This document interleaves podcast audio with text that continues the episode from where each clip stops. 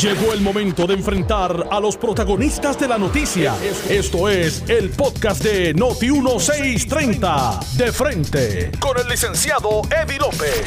Buenas tardes, Puerto Rico. Bienvenidos a De Frente. Este que les habla el licenciado Eddie López. Hoy, martes 28 de julio del año 2020. Nuevamente me uno al reclamo junto al compañero Luis Enrique Falú de los, de los amigos que están embreando aquí cerca de la urbanización El Cerezal. Por favor, hagan eso de noche o en cuando sea de madrugada o en los fines de semana, pero están causando una conmoción innecesaria, súper innecesaria ahí. Eh, tenemos varias, varios asuntos que han trascendido eh, la noche de ayer y la mañana de hoy. Eh, las expresiones de Carmen Yulín Cruz, ciertamente tenemos que hablar de eso. Hablaremos de eso ahorita con el compañero licenciado Miguel Hernández y Vivoni. A los efectos de disparar para los otros dos contrincantes en la primaria, me parece que el libro, como compartía con los compañeros esta mañana Sánchez Acosta e Iván Rivera, el libro de política te dice que cuando alguien está atrás y zumba ese tipo de golpes, se les ignora peor que lo que donde las, donde las moscas dan vuelta. Eh, porque lo que se busca es dar un golpe de gracia a ver eh, si eh, se puede causar un daño irreparable a alguna de las campañas que están adelante de ese contrincante y lo peor que puede pasar es que eh, quede como inconsecuente e irrelevante, que ya lo ha sido bastante, a mi entender. Eh, así que vamos a analizar esa, esa situación más adelante. Y otra, otra, otro asunto que hemos estado también hablando a los efectos es eh, lo que es el asunto de la Comisión Estatal de Elecciones. Y vamos a dedicarle gran parte del programa de eso hoy, porque hay una gran desconfianza por las propias expresiones del componente y de la entidad de la Comisión Estatal de Elecciones, de su presidente, el licenciado Juan Ernesto Dávila, eh, y todo lo que encumbra lo que vaya a ser no solamente la elección, sino las primarias, que están a días de ocurrir, y que por razón de la pandemia y por otras adicionales que vamos a dialogar con el excomisionado del Partido Popular, eh, Luis Daniel Muñiz, eh, perdón, con Toñito Cruz, vamos a hablar con el senador Luis Daniel Muñiz, que tiene una idea eh, a esos efectos eh, para poder proteger la integridad y la salud no solamente de los votantes, sino de los funcionarios de colegio. Con el licenciado Toñito Cruz habremos de hablar en el próximo segmento a los efectos de la modificación, la programación y la seguridad de los resultados. La línea telefónica tengo al senador por Aguadilla, Mayagüez, Luis Daniel Muñiz. Buenas tardes, senador, bienvenido. Gracias, Eddie. Muy buenas tardes para ti, para toda tu radio audiencia y también para nuestra gente acá en el distrito número 4 de Mayagüez, Aguadilla, que te escuchan en Noti1 de Mayagüez por el 760 AM. Saludos para ellos, claro que sí, mi abrazo. Senador, eh, hay una iniciativa suya que me pareció muy interesante. Eh, ya conocía más o menos de ella, pero se le da eh, publicidad a través de la ex senadora Zoela Boy el pasado domingo en el programa de política de Guapa TV, que tiene que ver con un servicarro para efectuar el voto. ¿Con qué se come eso? ¿Cómo va a funcionar esa iniciativa? Pues, pues mira, ante la situación de la pandemia del coronavirus, ¿verdad? Que hay mucha incertidumbre y preocupación, este pues eh, este senador ha planteado, eh, ha presentado esta propuesta públicamente para que a través de la ley de primaria y el, los el reglamento de, primarias que eh, desarrolla la Comisión Estatal de Elecciones, ya muy bien tú sabes, que es un reglamento que se hace en consenso con, los, eh, con, los, tres comisionados. Correcto. Sí, estamos, estamos proponiendo que a través de Servicarro, personas que tengan 65 años o más, eh, con eh, condiciones eh, crónicas de salud que estén certificadas, mujeres embarazadas o personas que estén infectadas con el coronavirus, se les permita votar por Servicarro. Esto también tiene dos aspectos y es salvaguardar la libre expresión democrática de nuestra gente en las urnas, pero también salvaguardar el aspecto de la salud de nuestra gente, obviamente, y eso evitaría las largas filas eh, tener la gente expuesta bajo un sol candente o un aguacero que de momento pueda caer. Este, y, y también ayudaría a la cuestión del distanciamiento social. Este, el servicarro, ¿verdad? Eh, se establecería todo el protocolo eh, con de la urna, la caseta para que el voto sea secreto, eh, ¿verdad? Y todo lo demás. aparte de eso estarían los observadores o funcionarios de colegio que competen, ¿verdad?, al proceso. Así que es una aportación, una propuesta que este senador Vitalín Muñiz trae para colaborar con, toda la situación que hay de incertidumbre y de preocupación por nuestros eh, constituyentes, nuestros electores. Senador, quiero abordar varias, varias eh, preocupaciones en cuanto a la iniciativa, ya más o menos nos ha explicado, pero en el caso de la confianza y la seguridad del elector que pudiera eh, tener cuando deja su voto, ¿verdad? Su, su expresión más preciada eh, en manos de una caja, en manos de un funcionario de colegio? ¿Cómo, cómo se proveería, cómo se, funcionaría alrededor de la garantía que tiene ese elector de que su voto se cuente y se cuente como fue efectuado? Excelente pregunta. Porque no va a estar la máquina, me imagino, en el servicarro. Eh, excelente pregunta. Porque va a ser el, va a ser el servicarro frente a la unidad electoral que acostumbradamente le toca votar a la persona va a haber el mismo protocolo de seguridad de salvaguardar el voto, ¿verdad? Las máquinas, ¿verdad? Este, al estar cerca de la unidad electoral, este, pueden utilizar las máquinas electrónicas. Recuerda que esos también tienen battery backup que eh, aguanta, este, creo que aproximadamente 24 horas, este, pero como quiera, se puede conectar este, el sistema eléctrico de la escuela. Eh, así que es el mismo protocolo, como si estuviera dentro del colegio, pero lo único que para salvaguardar la cuestión de la salud de la persona, pues entonces en vez de que esté en esa larga fila cogiendo eh, ese sol candente, o como te indiqué, puede ser que ese día caiga un aguacero, este, y este, ante la situación del COVID-19, pues, eh, pues, en esa línea es que va nuestra, nuestra propuesta. Senador, tengo que cortar un momentito. Está hablando el director o el comisionado de manejo de emergencia. Regreso con ustedes y retomamos la conversación. No se retire. Eh, pudimos compartir estas informaciones y eventualmente más adelante, porque tenemos un detallito, y es que el caso Huracanes a la una de la tarde iba a estar moviéndose a este sistema para saber e identificar, ¿verdad?, cuáles son eh, el comportamiento.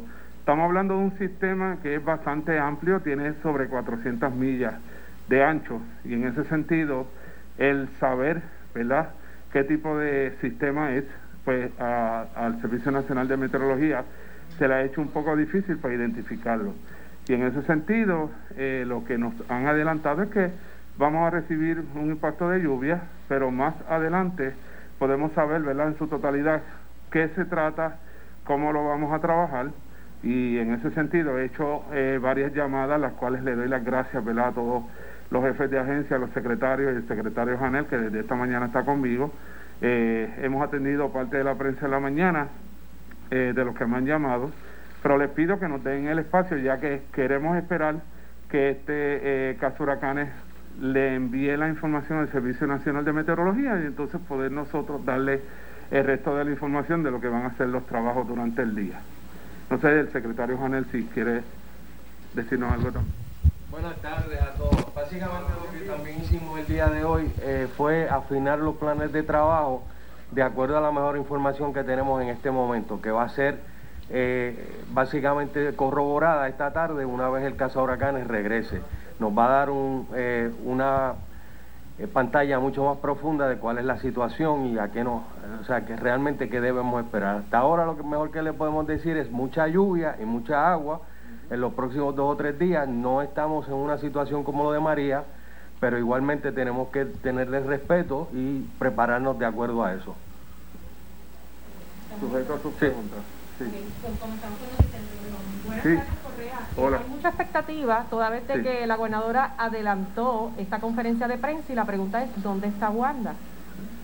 Bueno, estábamos reunidos ahora, ya tenía unos compromisos como les pedí y les digo, eh, por lo menos de mi parte, yo lo que hice fue eh, solicitarle en un momento dado a estos jefes de agencia que pudieran llegar aquí y obviamente poder llevar a cabo unas reuniones. Llevamos varias reuniones ya en relación a lo que son los preparativos.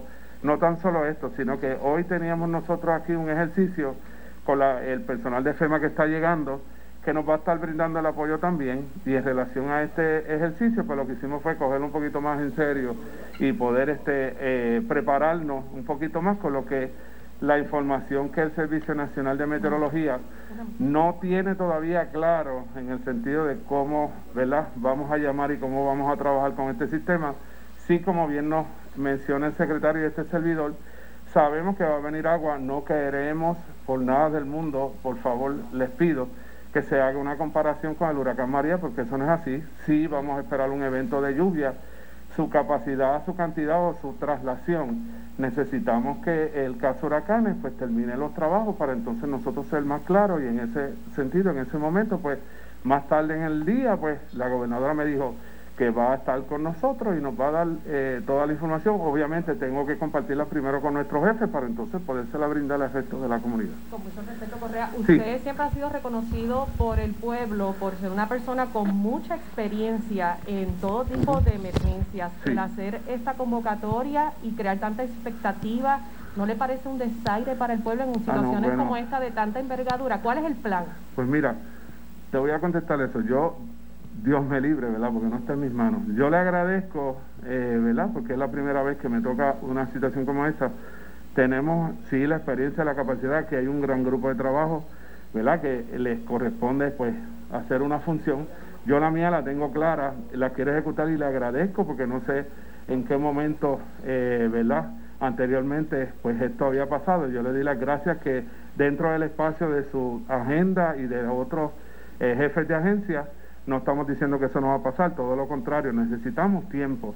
Obviamente, y contestándote porque es bien importante lo que me acabas de mencionar, es que no queremos crear una situación, ¿verdad?, en la comunidad para que vayan, eh, ¿verdad?, a sentirse mal o afectarse o pensar que es que no queremos brindar una información, no. Cuando necesitamos tiempo, lo necesitamos y hay que buscarlo y el Servicio Nacional de Meteorología en todo este tiempo, yo no, yo sé que ustedes han estado siguiendo este sistema, y ellos mismos han sido bien reservados en decirnos a nosotros qué pasa. Y en ese sentido, siguiendo esa línea, queremos estar bien claros antes de que se haga algún tipo de mención de algo, precisamente para no causar esa expectativa en relación eh, a lo que vamos a estar realizando. Sí he estado desde esta mañana, les digo más, desde que este sistema, con todo y que lo poco información que el Servicio Nacional de Meteorología nos ha dado, eh, he estado en comunicaciones con los alcaldes, Hemos hecho reuniones, eh, el fin de semana estuvimos en la fortaleza también, precisamente para eso mismo, para saber en dónde estamos parados cada uno de los jefes de agencia, cuáles son las necesidades.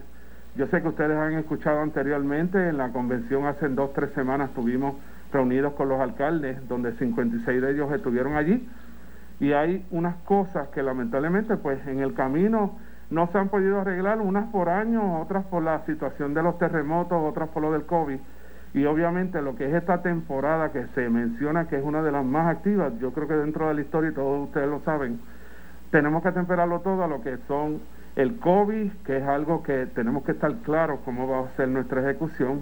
Eh, por el otro lado, los terremotos, que todavía el día de, eh, de hoy ustedes saben que está temblando. Y queremos estar preparados, pero obviamente llevarlo, ¿verdad? De la manera correcta. En ese sentido, vuelvo y les repito, quizás el error fue mío, ¿verdad? Eh, pedirle a la gobernadora que sacara de su espacio junto con los jefes de agencia y que vinieran aquí y que yo pudiera compartir lo que tengo hasta ahora. Pero realmente dependemos de esta información y esta información de este caso huracanes es crucial para el resto de lo que vamos a estar mencionando. Y mi responsabilidad ahora, pues desde el punto donde estoy, eh, es pues darle la información a ella para que ella me diga eh, junto con el grupo de trabajo que estamos, ¿qué vamos a hacer? Así que en el día de hoy eso va a estar sucediendo en su momento. Sí, saludos.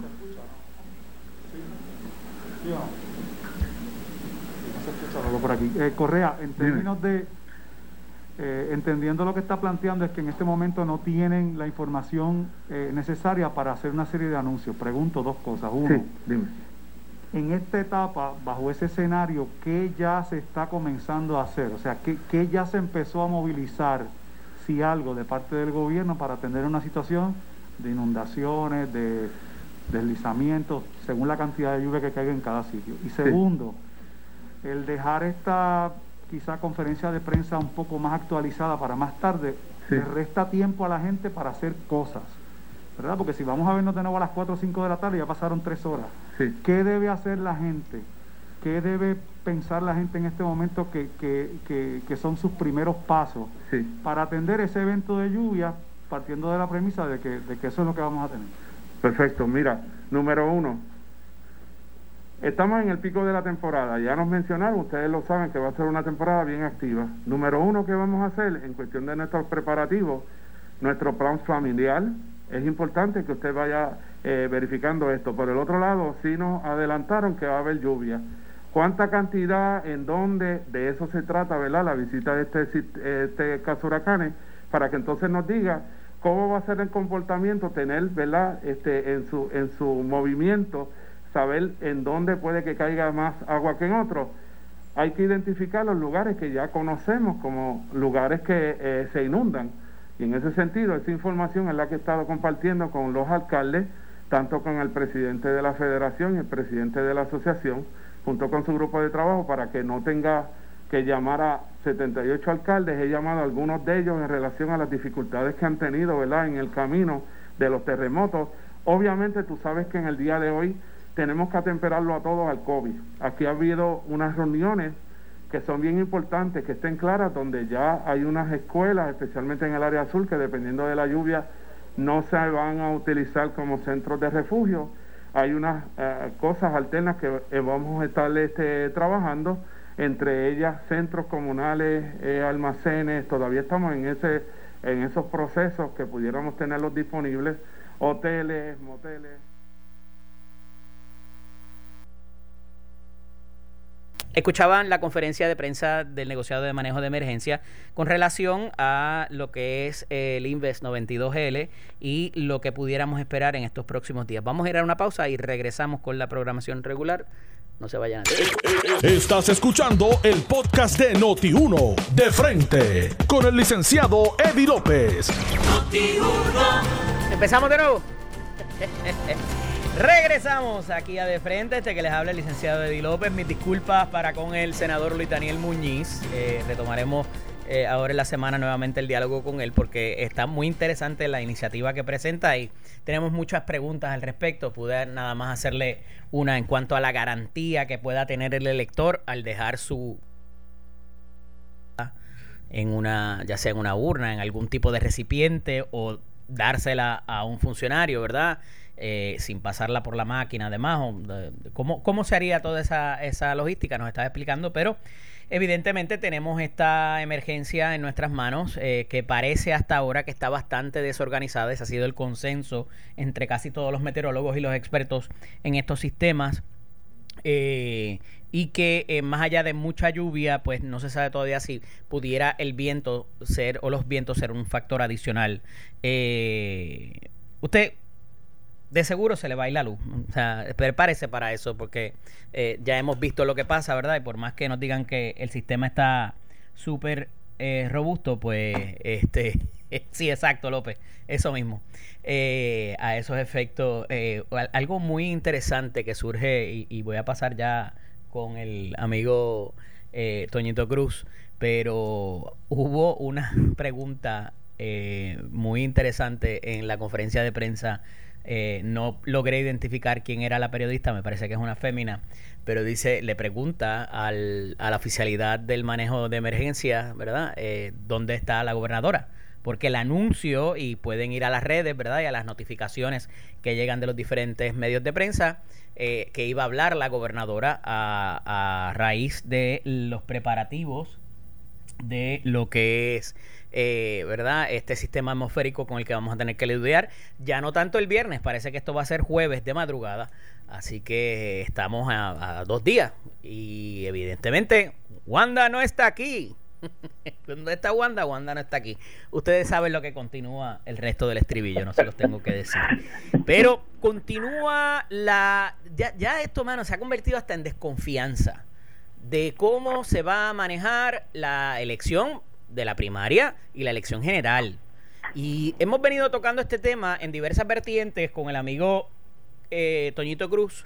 Eh, a los efectos de cómo va a, ¿verdad? ¿Cuáles van a ser las tendencias y qué pudiera esperarse pero ya hay unos anuncios bastante definitivos con que no se cuenta con los recursos y dejamos un tema en el tintero, Toño, la semana pasada que tenía que ver con la confiabilidad del informe de los resultados que no es necesariamente con el proceso per se, sino cómo se reportan en buen español, cómo se transmite esos resultados y la certificación que tiene que haber del mismo. Quería comenzar discutiendo eso. Buenas tardes y bienvenido nuevamente. Saludos, Eric, para ti y para los amigos Radio Escucha. Cuéntame. En efecto, eh, esta semana la prensa ha reseñado ¿verdad? mucho, está día a día eh, de, cómo se van desarrollando los eventos allí en el edificio de operaciones, que es la, eh, la oficina que tiene a cargo hoy en día eh, el montaje, por llamarlo de alguna manera, del proceso de primaria que vamos a hacer el 9 de abril. Y, y bien rápido este resumen. No se me olvida que a finales de abril de este año eh, los dos presidentes de los partidos políticos, el, el licenciado Tomás Rivera Chat y el senador Aníbal José Torres, se sentaron para mirar cómo, cómo establecer un mecanismo legal para eh, pues mover la, fecha de la primaria ante el hecho de que no se podría celebrar eh, en la primera semana de junio. Y eso habíamos acordado requeriría mandato legislativo, ¿correcto? claro, y ahí llegó la resolución conjunta 37, pero te tengo que decir que llegó un poquito tarde. Eh, se pudo haber aprobado dos semanas antes. Bueno, pero tenemos esta situación. Y en medio de la pandemia, pues una agencia que ha sido diezmada, ¿verdad? Tiene los, recursos económicos para, para afrontar este tipo de gastos eh, extraordinarios, etcétera, etcétera. ¿Cuál es la realidad hoy?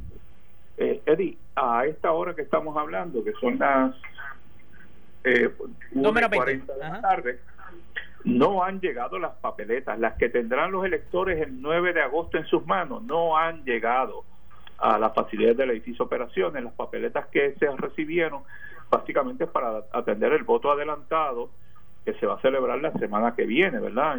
Para ambos partidos políticos. Eh, a eso le debe sumar eh, el que para mí es la parte bien importante. Estamos usando máquinas de escrutinio electrónico que de ordinario deben facilitar la lectura de esa papeleta y por ende el elector tendrá, o la ciudadanía en general, la prensa, el país, con y los candidatos, obviamente, los aspirantes, eh, un resultado mucho más rápido. Pero para que ese instrumento funcione con gran precisión, eh, requiere dos cosas. Una, que se hayan celebrado eh, una serie de pruebas para medir la, la capacidad de la máquina que pueda leer las diferentes papeletas. Eso es programación, Toño, correcto. Programación, exactamente. Pero más allá de la programación, hay otra contratación que se hace con una compañía adicional que tiene que ver cuando los resultados se transmiten. Exactamente. Ajá. Eh, este Háblame de último componente, yo no he visto que la prensa lo esté reseñando mucho y a mí me preocupa también. Es decir, cuando el elector votó y la máquina eh, aceptó la papeleta, al finalizar la jornada, en, eh, cuando se cierren los colegios a las 4 de la tarde, esa máquina debe tener la capacidad de transmitir unos resultados. Bueno, la empresa que la comisión tiene que haber contratado es una empresa para recibir esos, esos resultados y publicarlos, ¿verdad? Eh, yo no estoy tan seguro si se hicieron pruebas para ese tipo de, particularidad, ¿verdad? No estoy hablando de la programación de la máquina que ya de por sí tiene un problema es si tenemos la certeza de que la empresa que tiene la responsabilidad de divulgar los resultados eh, puede darle las garantías al país, la suficiente garantía de que esos resultados son confiables, porque de no ser así, Eddie, pues poco hemos adelantado con el uso de las máquinas. Nosotros tenemos que hacer el mejor esfuerzo. Yo a mí me consta que los, los, funcionarios allí en el edificio de operaciones de todos los partidos políticos eh, llevan literal eh, una semana trabajando y eso incluye sábado y domingo hasta altas horas de la noche.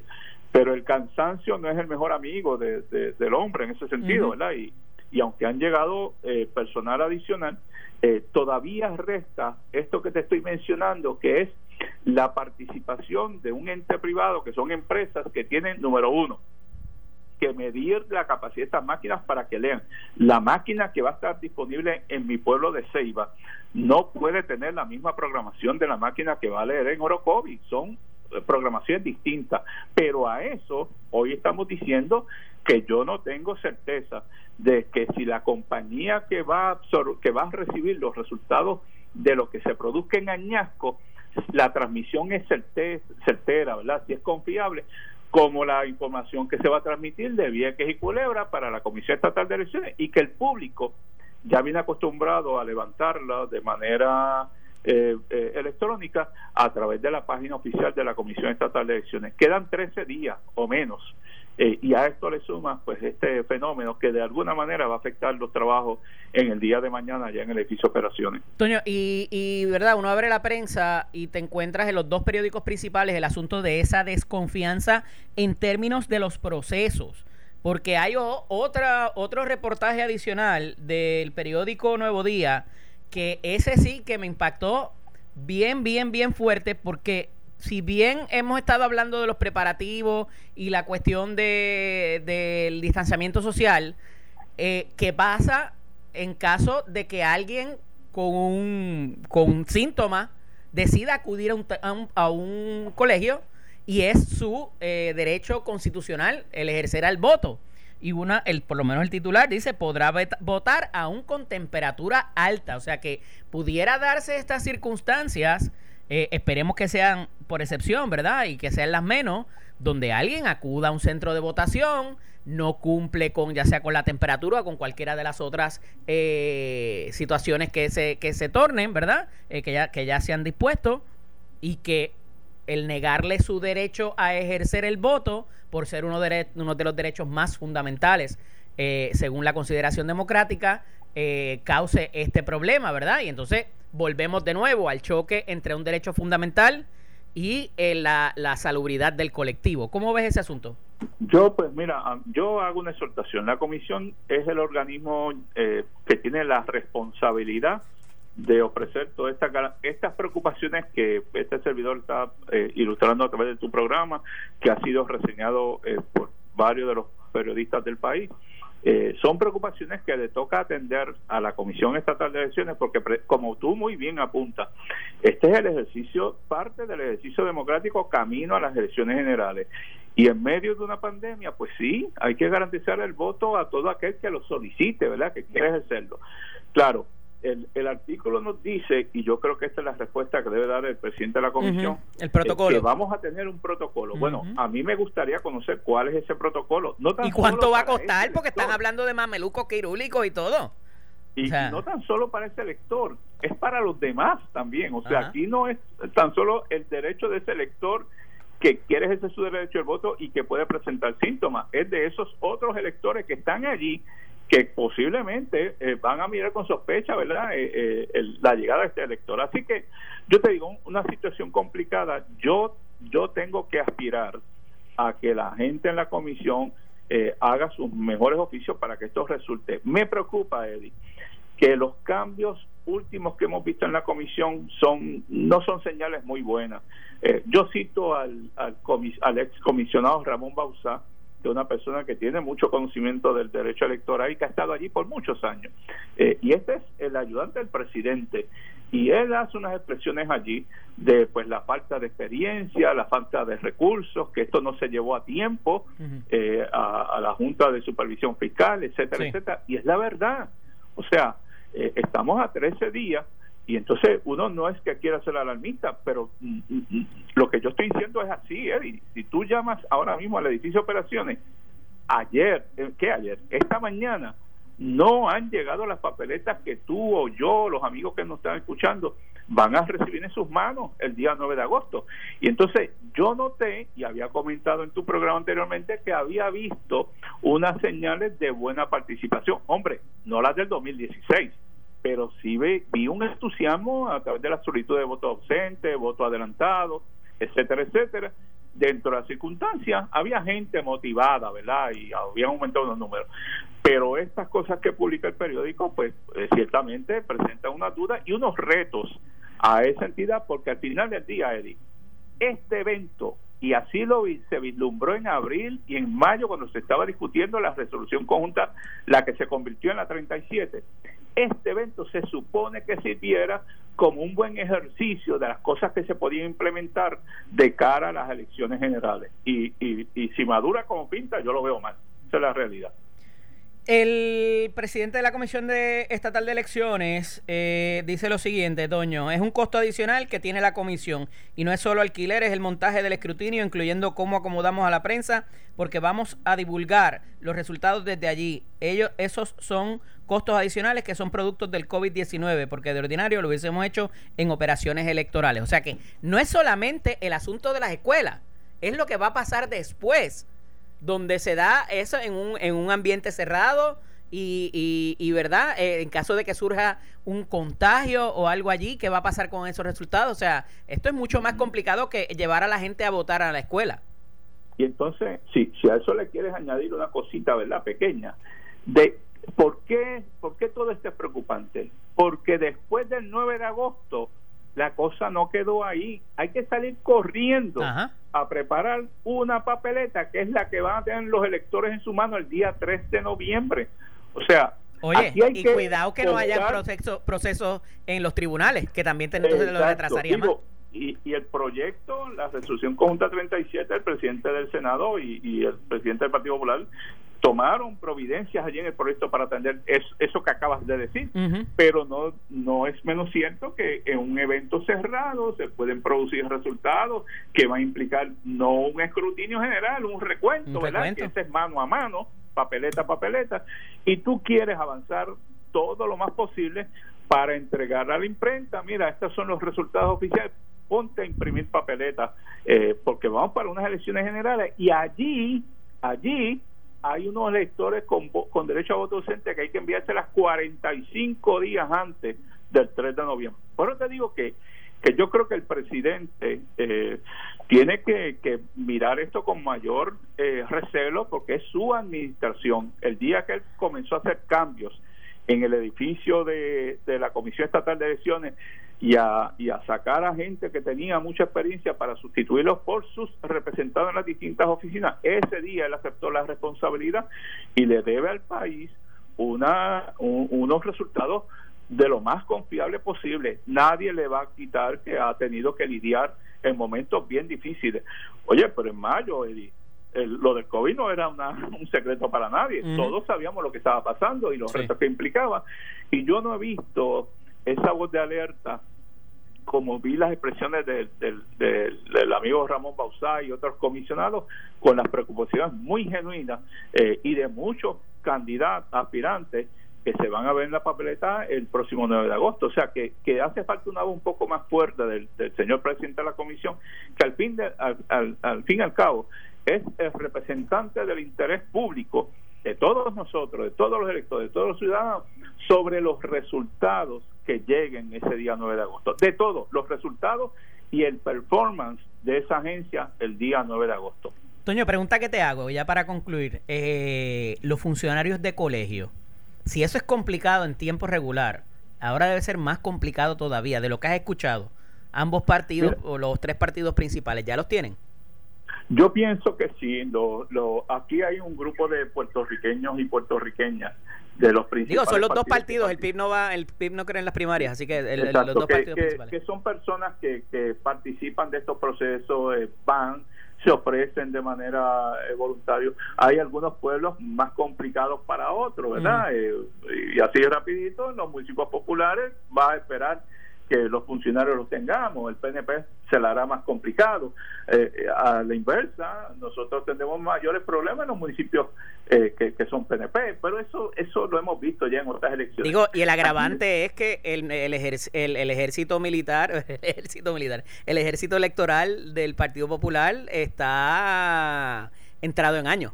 O sea, el, el ordinario han sido adultos mayores aquí la complicación, Eddie, que es, que es lo que yo planteo y lo planteo con responsabilidad. Si lo que yo discutí contigo en los primeros minutos de esta entrevista, es decir, que no podemos tener una programación adecuada en esta semana. Ah, no, olvídate lo demás. Lo demás no importa. La implicación es directa y yo no quiero ocultar esa realidad.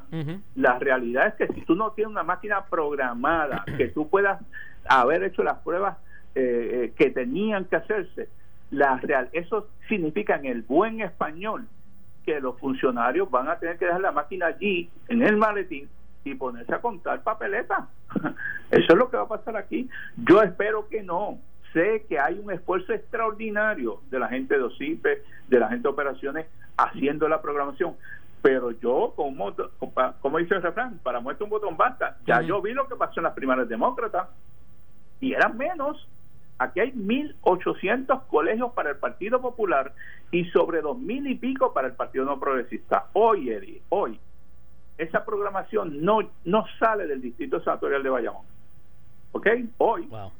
Estos son los números y no existen las papeletas.